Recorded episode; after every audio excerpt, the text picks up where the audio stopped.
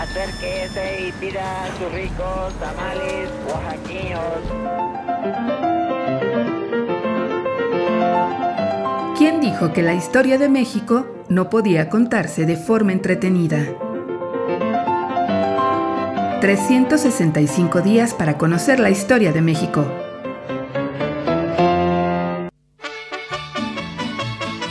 Lunes. Retratos. Crispín Robles Villegas. El calor se había apoderado del cañón de Juchipila en 1913. En pleno abril, el sol se escurría por los caminos, las arboledas y las peñas.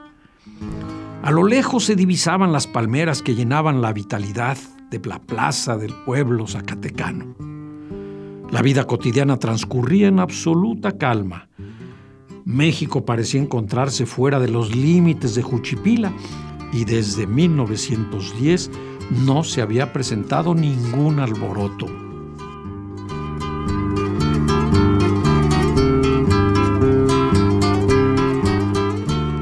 La gente, sin embargo, recordaba cómo en noviembre de aquel año, tan solo unos días después del inicio de la revolución, la policía porfirista detuvo a un grupo de simpatizantes de Madero, acusados de sedición, que fueron trasladados a la penitenciaría de Lecumberri.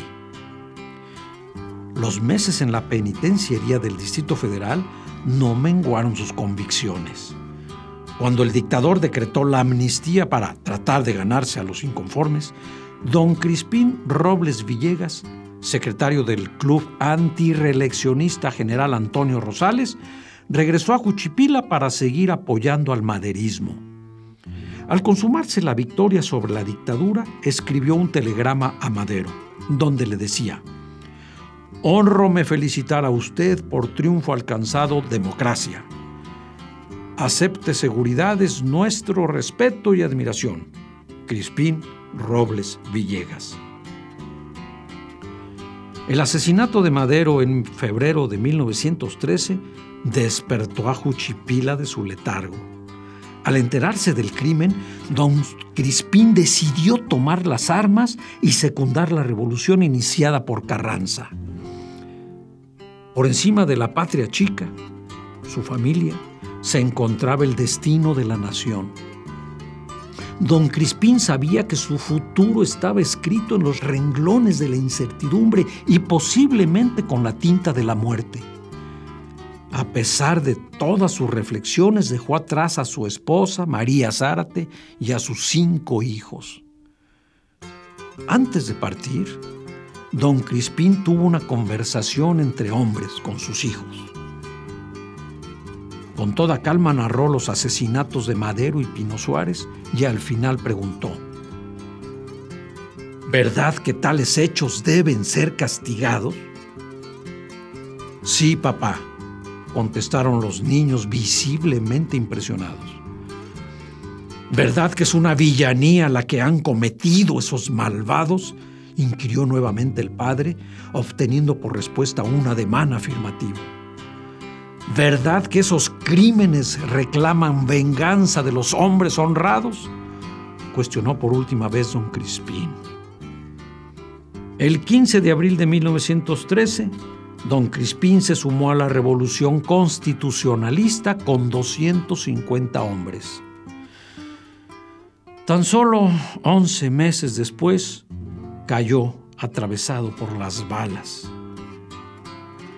a casi 100 años de levantamiento, aún se escucha el corrido que da testimonio de su existencia.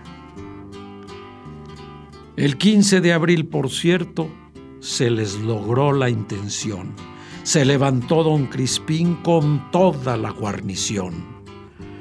Vuela paloma, vuela chiquita, párate en aquella pila. Se levantaron en armas los hijos de Juchipila. Cierto, su paso por la revolución fue breve.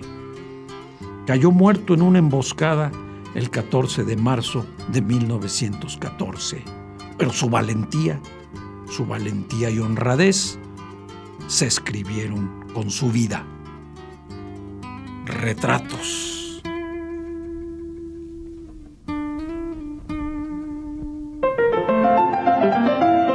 ...365 días para conocer la historia de México. Esta es una producción de Radio Universidad de Guanajuato y la Dirección de Extensión Cultural en voz del Teatro Universitario. Serie basada en el texto de Alejandro Rosas, 365 días para conocer la historia de México.